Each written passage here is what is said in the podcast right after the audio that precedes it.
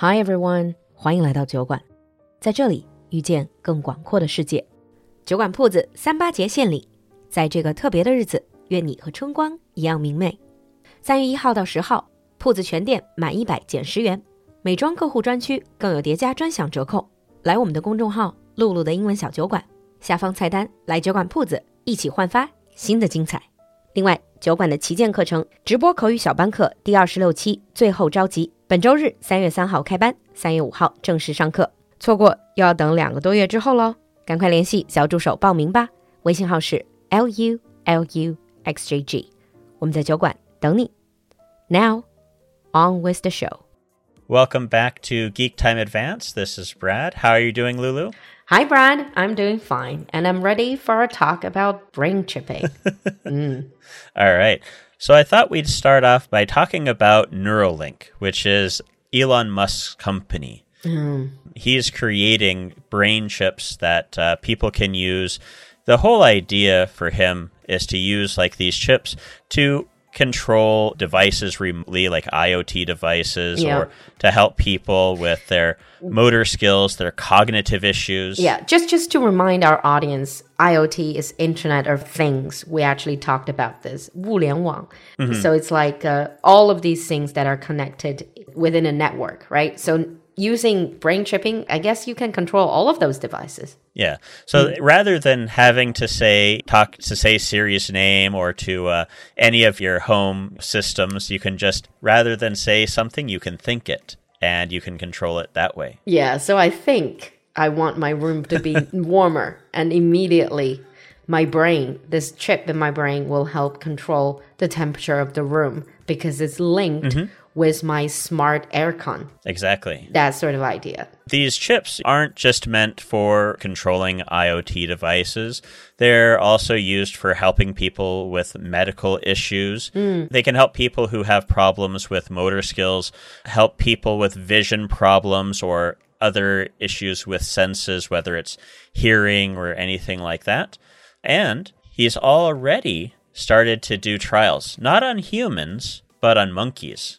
So human trials haven't started yet. He is in the process of getting those human trials going. Yeah. He's accepting applications, but there's a, a little bit of issue because you know some of the monkeys in the trials didn't exactly behave to the way they would. Some of them got sick because of the brain chips and so mm. may not be ready for human trials. Yeah.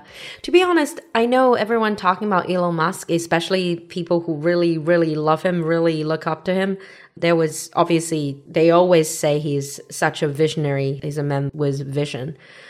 But the other mm -hmm. way of looking at it is so progressive in a way that sometimes I think that there's a lot of ethical issues, ethical concerns to be hammered out before going further with uh, whatever his vision is. Mm-hmm.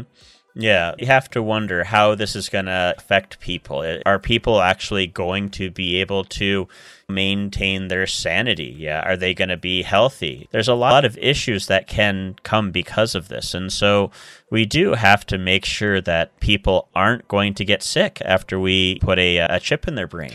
Yeah, but even if we put that aside, let's just say, yeah, you can, medical wise, you can safely implant the brain chip into human brains.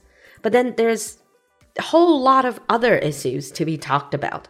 For example, mm-hmm. doesn't that make us part machine? Especially, I mean, what's the next step, right? First, the chip, and then replacing part of us with machines, robots. Maybe next time. Oh, yeah, people are talking about merging with AI. That's that's exactly what Musk's his intention is.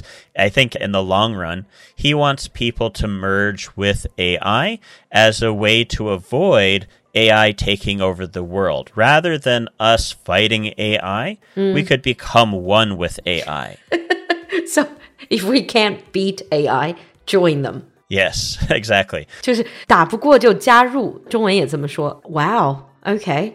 But how to join them? Is by merging with them, I mm-hmm. guess. Mm-hmm. Yeah. I mean, like, some people think that this might be the actual suicide of humanity.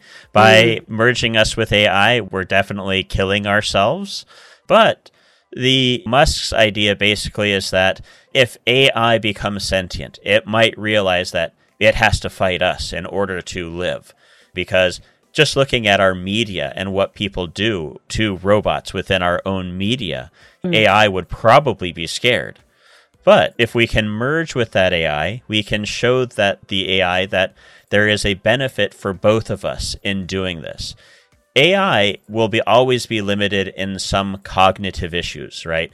Memory is one issue with AI, where humans they can pull from their experiences and they can look at an experience they had 20 years ago and apply it to something completely unrelated, but somehow they can see how that experience can help them with what mm. they're doing now.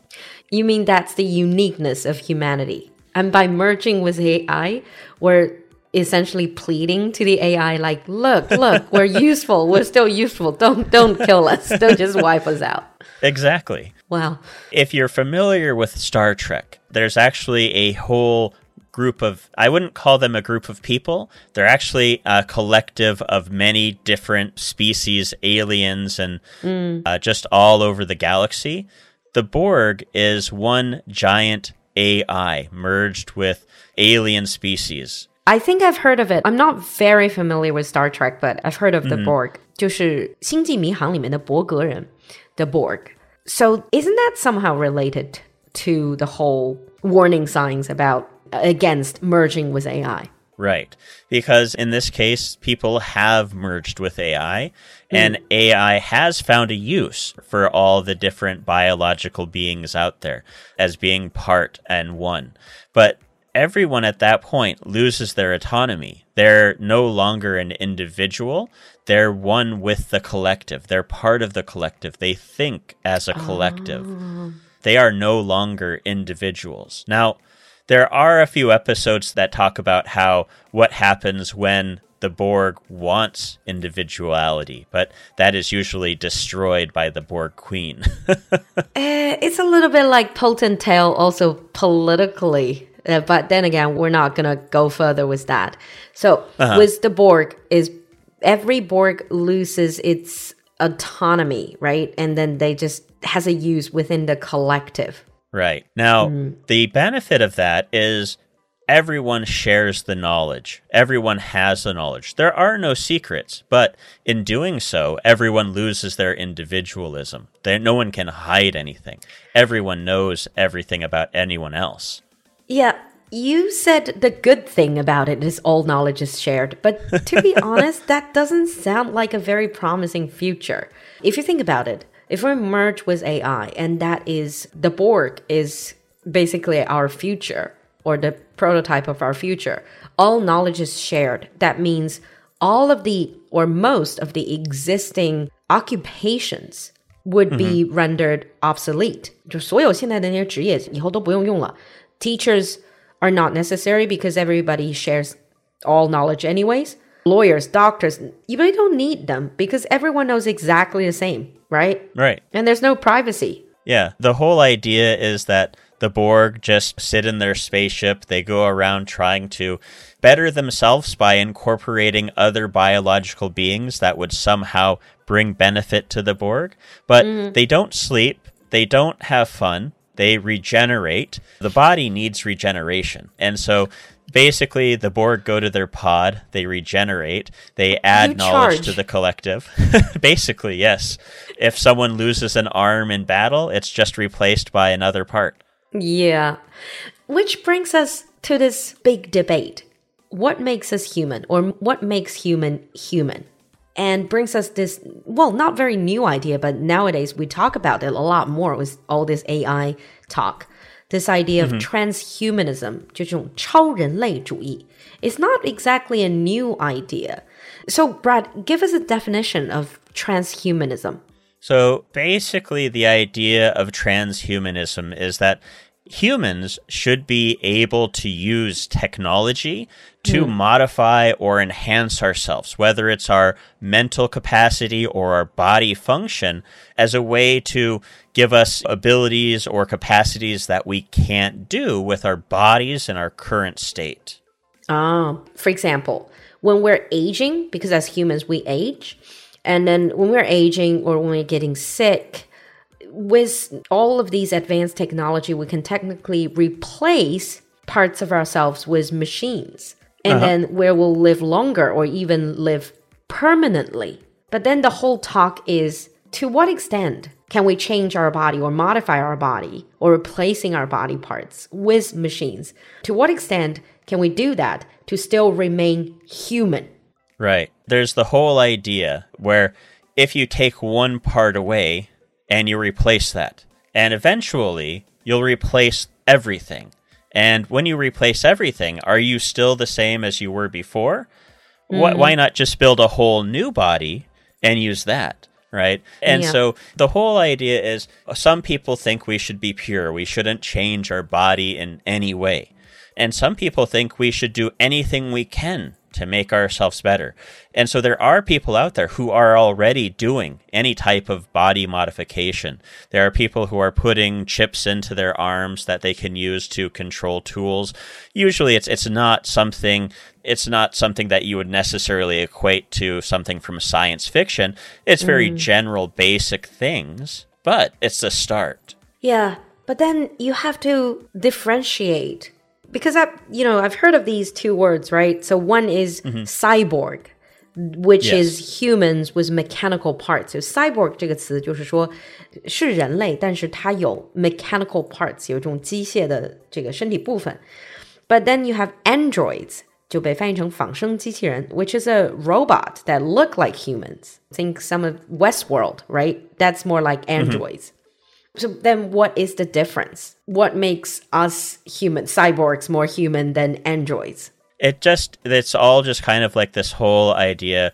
The cyborgs were originally human but they just you know started if you replace your arm with a mechanical arm you're technically a cyborg because you're using a mechanical part to mm. replace something that you lost. There are people who are actually going out and replacing body parts that aren't injured because they want to make themselves stronger in some way but yeah, a cyborg will never become an android because uh, you know a cyborg will always have been a human, just replacing themselves with body parts. Whereas an android starts off as a robot. But the whole idea that you have this divide between cyborgs and androids, and when you think about humans, Yeah, but what if androids develop sentience? okay, that would put them on par with cyborgs. But like the point I'm trying to make is not that specific. It's more related to if we look at the difference between like androids and cyborgs, that's going to be kind of like the difference between cyborgs and humans in the future. There's going to be this shift where there's a new species where the cyborgs are the new species where people when they're from their birth they're going to mm-hmm. have probably not not coming out of the womb with mechanical parts but once they once they're born they're probably their parents might start giving them some sort of brain chip Mechanical or you know mechanical Yeah. parts that'll make them stronger or different and The next level of human. yeah. And so that's going to bring us kind of like there was the Neanderthals, and then we replaced the Neanderthals. We fought with them, and, and eventually all the Neanderthals were gone. They still live within us with DNA, but Neanderthals are all gone, and Wow. we survive. Eventually, maybe everyone will be cyborgs. So you're equating this whole technological advancement with evolution? It's a technological evolution. Evolution. But Ah. Yeah, it's essentially that. When you think about it, we started off as biological beings that just went around and gathered food and ate. And then we started using tools. And then we started using more and more advanced tools. And now we're finding that we can make more advanced tools to uh, not just give us more strength when we, you know, like a stringing a sword and being able to cut something. Now we can turn our arm into the weapon. And so people are going to be like, Can I do that? Yes, I want to do that. Okay. Okay. Before I'm getting myself more confused and terrified, let's wrap up here. This is a huge topic and what makes us human. And will we change the definition of human with this technological evolution in the future? Or at present, actually. So leave us a comment in the comment section if you have anything to say about this topic, or you can put in a request for some new topics in this segment. And thank you, Brad, for coming to the studio and confusing me, as usual. no problem. Anytime. we'll see you next time. Bye. See you in the next episode. 酒馆铺子三八节献礼，在这个特别的日子，愿你和春光一样明媚。三月一号到十号，铺子全店满一百减十元，美妆客户专区更有叠加专享折扣。来我们的公众号“璐璐的英文小酒馆”下方菜单，来酒馆铺子一起焕发新的精彩。另外。酒馆的旗舰课程直播口语小班课第二十六期最后召集，本周日三月三号开班，三月五号正式上课，错过又要等两个多月之后喽！赶快联系小助手报名吧，微信号是 l u l u x j g，我们在酒馆等你。